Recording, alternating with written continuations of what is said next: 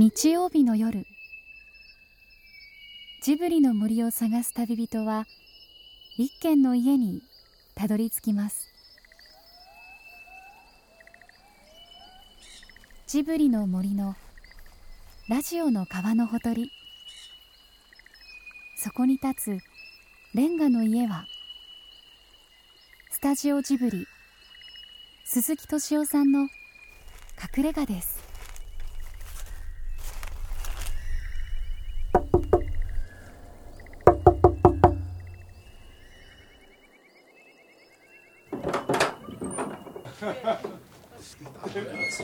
すごい汗だもんだって。いや、なんすかそれ。これはねこれやばいっすね。やばいこれすごい。このためにあの鈴木さんのとこ来たみたいなもんだか好きなんですね。ら好きなんですよなんで好きなんですか？難しいね なんですかってなんで好きなんですか？なんでなんでしょうねレ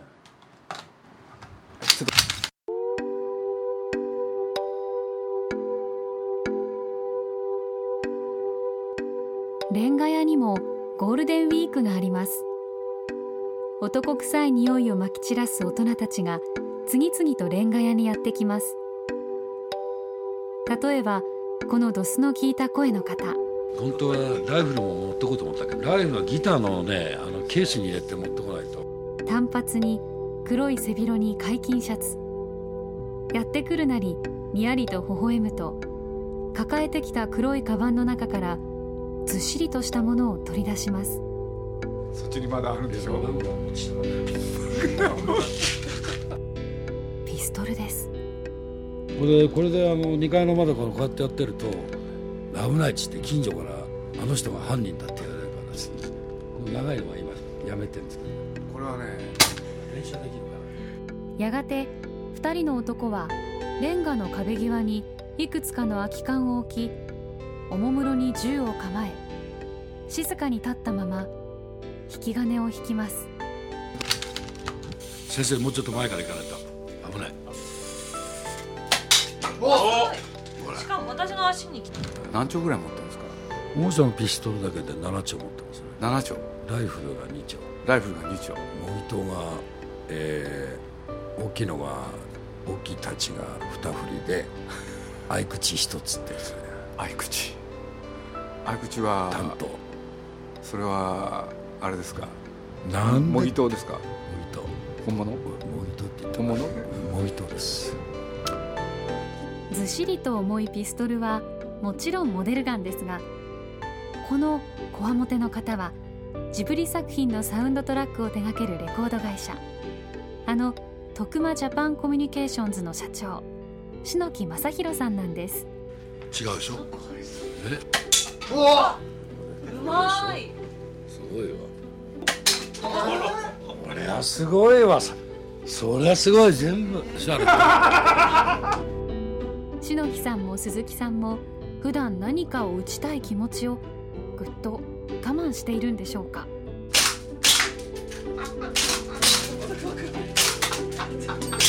あそんなことを言っていたらまた個性的なお客様がやってきましたああ、どうぞどうぞ。どうわ、ちょっと。え、迷いました？あ、徳さん、どうぞ、どうぞ、どうぞ。よしちょっと。日本テレビの奥田さんが伝説の宣伝プロデューサー徳山雅也さんを連れて遊びに来たみたいです徳さん、どうぞ。まず、ご紹介。あ、そんな。いろいろ。あ、ありがとうございます。どうぞ、前のばっかりだねお座りください。なんで迷って、まあ、年だからね。ちょっと、は、初めてですよね。徳さん。はいあの、トマジャパンの篠木さん社長。向こうは、あの、日本テレビの映画部の。日本テレビの映画は全部彼が。この3人は実はもっと以前から運命的な絆で結ばれていたんです。岡田さんね。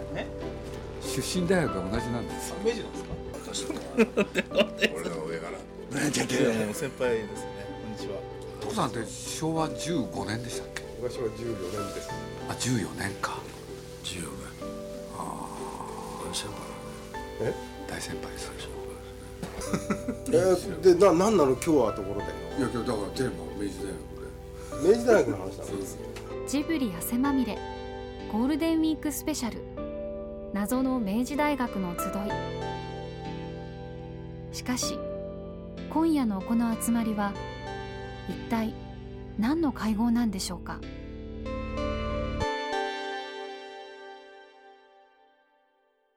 これでね僕がね実を言うと徳間書店時代に一番世話になった尾形秀夫、はいはいあのこの人も明治。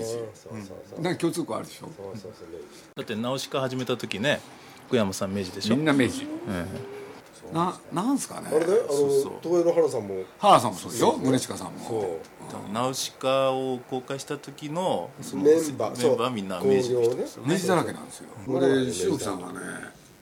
いやまあこんな感じの方でしょ？うん。うん。ねほんで奥田さんこうでしょ？うん。で徳さんこうじゃないですか。なんか共通項あるんですよ。うんどこに共通なの古い 古い共通なんだとか間の結果プレジメントいや僕ねあんまりいろんな大学とかねほとんど気にしないんですけれど明治だけ気になるんですよ。あまりにも多いと。いや周りがねとにかく親しくなる人がみんな明治だ去年ちなみにね受験あの希望者数がトップになったんですよ。トップだ 何を細かいこと知ってんだいやそれはやっぱり名優だな。俺なんか新聞切り抜いてんだから。あそうですか。あのね明治の人はねあんまりそうあ表だって言わないんだけどこの特に鈴木さんとこの慶応とかよくつるむんですよ。だけどそれないんですけど知ね。あいいですね。いい記事ですね。これはあまり他に出せねえからさ。涙が出てくるような記事ですね本当に涙出てくるような記事えーあいい記事だなこれであれなんですよ。今日せっかく徳さん来てるから、あの魔女の宅急便から日本テレビもやることになってはいはいはいはい。徳さんも忘れてるか知りませんけども、ええ僕最初に言われたこと今でも覚えてるんですよその何あのねこういう魔女の宅急便の時、僕ベラン名著の人でしょ？でねどうせ日テレなんかやりゃしねえよっつって僕に向かっんですよその宣伝を。ああ覚えてる覚えてる。ね言ったでしょ？そう面と向かって僕言われてそう。なんてこと言うのかなって思って。でその時に「何クソ」とかって本当に思ってね。いやそんでねあの100倍やってやろうと思ったんですよその時。だからうなんだ。うんだから徳さん言われなかったらうん投資は燃えなかったんですあの宇宙戦艦ヤマトは今でこそみんな知ってるけれど徳さんが宣伝したからみんな知るようになったんですそうそうそう。ね。あの頃はねまだアニメなんてのはあのいわゆる市民権やってなかったんですよね。それでねいわゆるその漫画動画漫画映画でした漫画映画です。東映のその長靴履いた猫とかそういう時代だったんですよ、それでその今出た西崎さんが「徳さんこれはねその漫画映画じゃないんだ」と「アニメーションっていう言い方で売りたいんだ」って僕は言われたんですよ。で僕もその頃アニメなんて全然知らなかったんですよ。でアニメーションじゃあアニメーションっていう言葉を外に出しましょうっていうんででもうパブリシティする時にもとにかくアニメーション。そうすると新聞記者が「徳さん何よこのアニメーション」って聞いてくるんですよ。そうこれからこういう時代ですよ。アニメーションっていう知らないと恥ずかしいですよ。っていうのをすごく覚えてるの。その新聞ある女性し新聞記者がねアニメーションの記者会見なんて大和でやるでしょ。でその時にその何よアニメーションっていうマスコミがそうだったの、メディアが。もう今から鉄道999とかねあれミステリートミステリーミステリートレインもそうですよそうですあの39のね。そうですよね。あれは徳さんですよあねれはたまたま松尾さんのうちポスターもらいに行った時にその当時国鉄って言ってましたね。あの JR じゃなくて。でその国鉄の代理店の人がいて実は夏にその「銀河鉄道999」っていう映画をねその出すんですけども国鉄でその列車走られさせられません？臨時列車をじゃ国鉄があんなやるわけないじゃない。どう考えたって。ところがねやっておいもしやりたいって言い出したんですよ。それで始まった。徳さんいろいろやったからね。やったやった。ジブリはね 初めラフターお手伝いして。ナウシカじゃないの？そう。あごめんごめんナウシカ そう。ナウシカは。そうなんですよあごめんごめん。俺がなんで言うそうごめんなさい。ナウシカでナウシカの時はね今までのその僕がやってたアニメーションとちょっと系統が違ったんでねあ読めなかったんですよ。で宮崎さんってまだ知名度がなかったし、まあ、ルパン三世はあったけどそれはもうどっちかというとマニアックでしょ？でその後ナウシカでナウシカってのはこれいいのかなどうなんだろうって、まあ、敏夫さんに言ったよね題名変えたらどうって。あなたと宮さんに反対された。僕はね風の戦士あた戦士ナウシカ。ナウシカ大きくしよう風の戦士って言ったんですじゃじゃ風の谷の戦士僕よく覚えてるんですよ。風の戦士なんですよ。僕ね証拠をちゃんと持ってる。風の戦士ナウシカったそう。あそうなんだ。そう。まあ俺もすぐ忘れちゃうから。昔の話だから 三何そこら辺結構覚えてるんですよ。あそう。で反対されましてね。でそのナウシカは分かんなかった。本当の徳さんのね、まあいろんな映画やってもらったでしょ。でいろいろあるんだけれど徳さんが作った名コピーはねそのナウシカの時の最初に作ったやつなんですよでこれは残念ながらね実を言うと大々的にね徳さん使わなかった。最後の最後裏切るんだもん。それいいコピーだったんですよ。僕はいまだにねよく覚えてるんです。火の7日間が世界を変えた。ああそうですね。あれ。でそれはなぜやめたこれかかっこいいね。なぜやめたか。はい。そんなこと言ったって分かんないもん。見なきゃ分かんない。でもね徳さんはこう言ったの「日の田の果敢が世界を変えた」それが本番でははい。どうなったか。どうなった？覚えてます？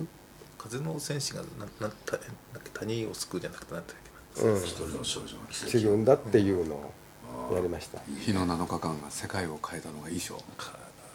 いやそれはあ後から考えるこれでねね？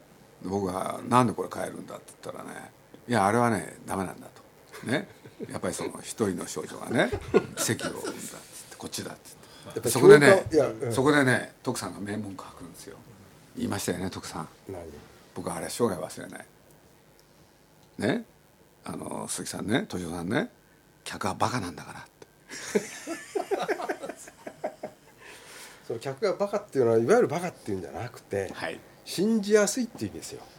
でもそうです。だから私たちの映画になったんですよナウシカって。私の子供の頃にやっぱり一人やっぱりあのクローズアップされてたんでその主人公の女の子。だからナウシカになりたいとか私なんかそういう願望を抱いナウた気がしまシカにだからす共鳴ねあ共感を呼ぶとかそういうようなしないと、い、きなり皆さんの新しいナウシカですよって言ってもね日の7日間だって何日の7日何が日っていうことになっちゃうから。言ったのは徳さんだね。いやだから変えたのそれは後で。悩んで。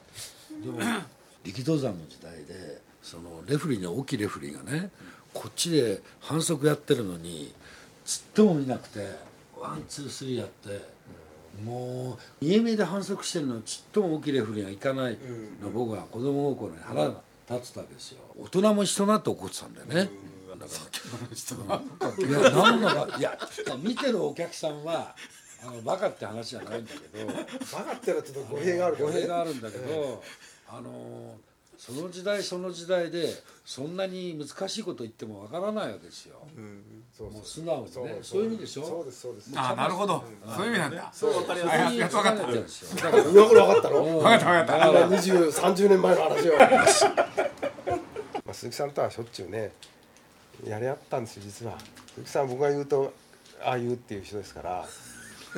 本当ですよね。いやそうなんですよ。もうわかりますよ。もうねこう言うとああ言うっていうね。ねええもうしょっちゅうこう別に仲悪いんじゃないんですよ。わかりますよお互いにね言いたくなっちゃう。ついつい。よく言う言い合ってましたよね。いやもうしょっちゅうやってましたよ。でも別に喧嘩するっていうんじゃなくて。我々レコードだってそうですよ。みんなが行って会議でね「いいよ万歳だ」っつって。あそうはない。あ映画の企画もそうですよ。みんながでいいってやつはダメですよ。本当ないですよ。そうそう大体ねおかしな人同士がね他者から見たらまとまりそうもないと思うんですよ俺間違いだと思うそれ。おかしなおかしな人ばっかり集まった方がまとまるんじゃないかと思うね。カッとなった時それぞれ見ると普通の人いないね。まともじゃない方が成功するってことですよ、ものづくりってのはやっぱりあの本当にね何にもないとこからとんでもないものを作るわけでしょ。それはもうまあ大プロデューサーの前で恐縮だけどあのね。無から有を作るさ人を和まし勇気を与え涙と笑いの世界を作っていくわけだから。でもあれやっちゃいけないこれやっちゃいけないって言ってもう世の中流行り始めてるでしょ？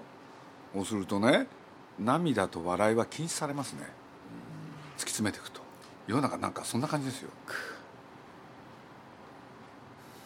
だんだんそうなってきてるんですよ。本当に。とにかく真面目にやらなきゃいけない、きちんとしなきゃいけないでいい加減っていうのが許されない。だから要するに世の中の価値観って本当はいっぱいあるわけですよ。美しいとか醜いとか。ね。あの綺麗だとか汚いだとか。ところがここへ来てね全てが善悪。いいか悪いかなんですよ。だからまあ僕はこのバブルだバブルの崩壊だリーマンショックだなんてやってる時はね僕はなんとなく感じてたんですけれど B 型の天下だったでしょ。何言い出すか分かんないっていうわけの分かんない人たちのところがここへ来てウルトラ A 型の人の世界にねこの日本っていう国がなりつつあるっていうのかな面白いね。A 型にならないとね。私 B 型ですからね。やっぱり同じ匂い感じまあ俺日光猿軍団のねあの真中校長。俺がさ発想がね鈴木さんテレビ見たらさ1万引く9995は「か」ってあの発想する男ね猿が5って偉いわけないじゃん。俺この男会いたいなと思って。まあせっかちだからすぐ電話して。たら「あの内容言ってください」って言うんですよ。いや内容ったって考えてないんですけど秘書が出てきて「企画の内容言ってください」って言うよ。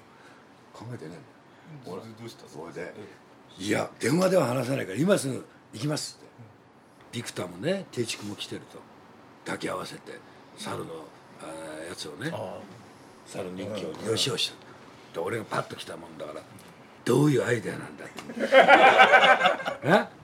何も考えてねえんだ。本当に。君は何かアイデアあってきたんだろうって言うから今思いついた。猿に歌わせますって言ったんだ。猿に歌わせますんだ思いつきで。どうしようもない何も考えてねえから。俺あんたに会いに来ただけって言えないからさ。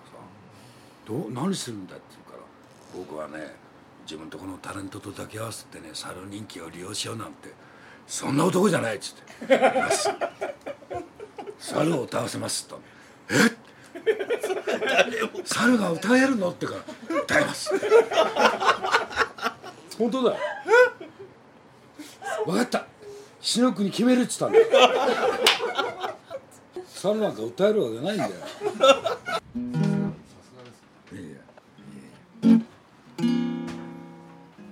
き語りやるか。こうか。歌います？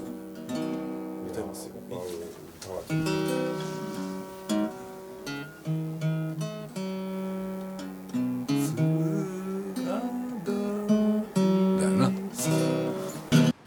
て。歌ったことないな。あのメロディーは全部覚えてるでしょ？メロディーは覚えてるけど、ね、時々昭和するおおミュージックでいくでしょ？頭から。頭からを行きましせー。思い出したら歌うせー。お明治その謎我らが母校お明治その謎我らが母校白くもなびく駿河台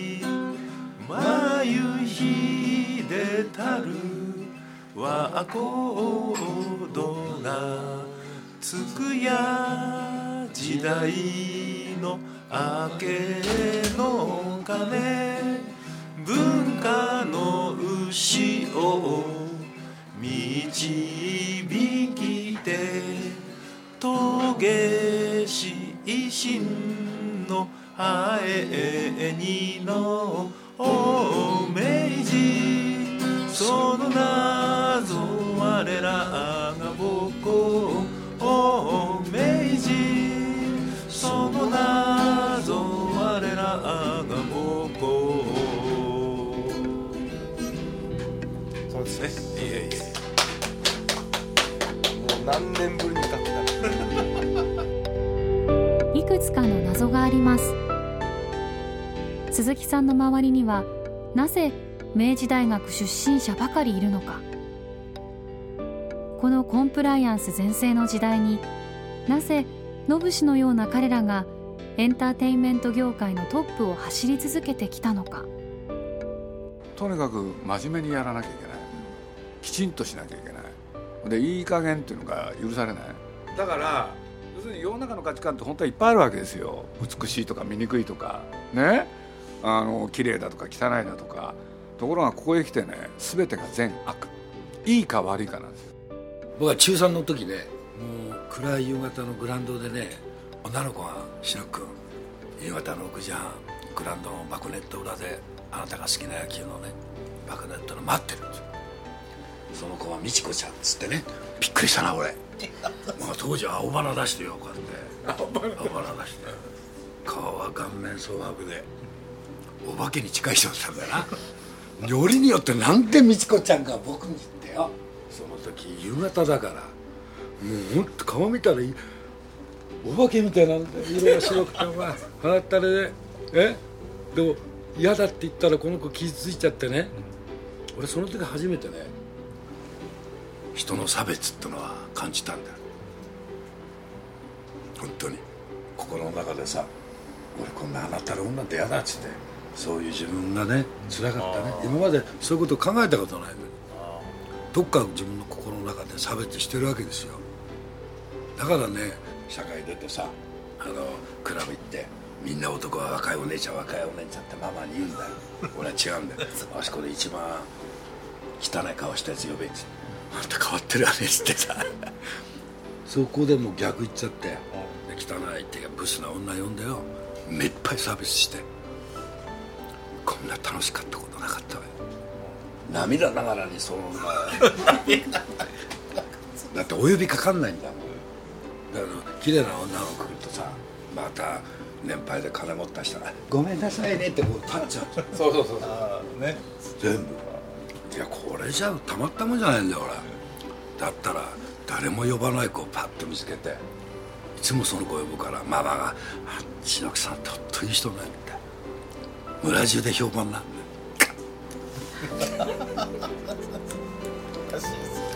それはよくわかる。だわかりますでしょそれはわかりますよ。あなたの周りにいる今ちょっと面白い人はもしかして明治大学出身者じゃありませんか？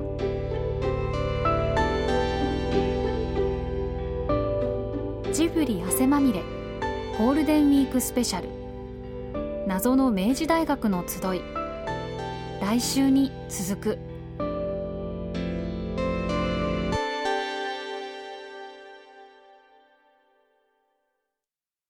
鈴木敏夫のジブリ汗まみれ。この番組はウォルト・ディズニー・スタジオ・ジャパン。JAL 街のホットステーション。ローソン。朝日飲料。日清製粉グループ。リクシル。リクシル住宅研究所アイフルホーム。au の提供でお送りしました。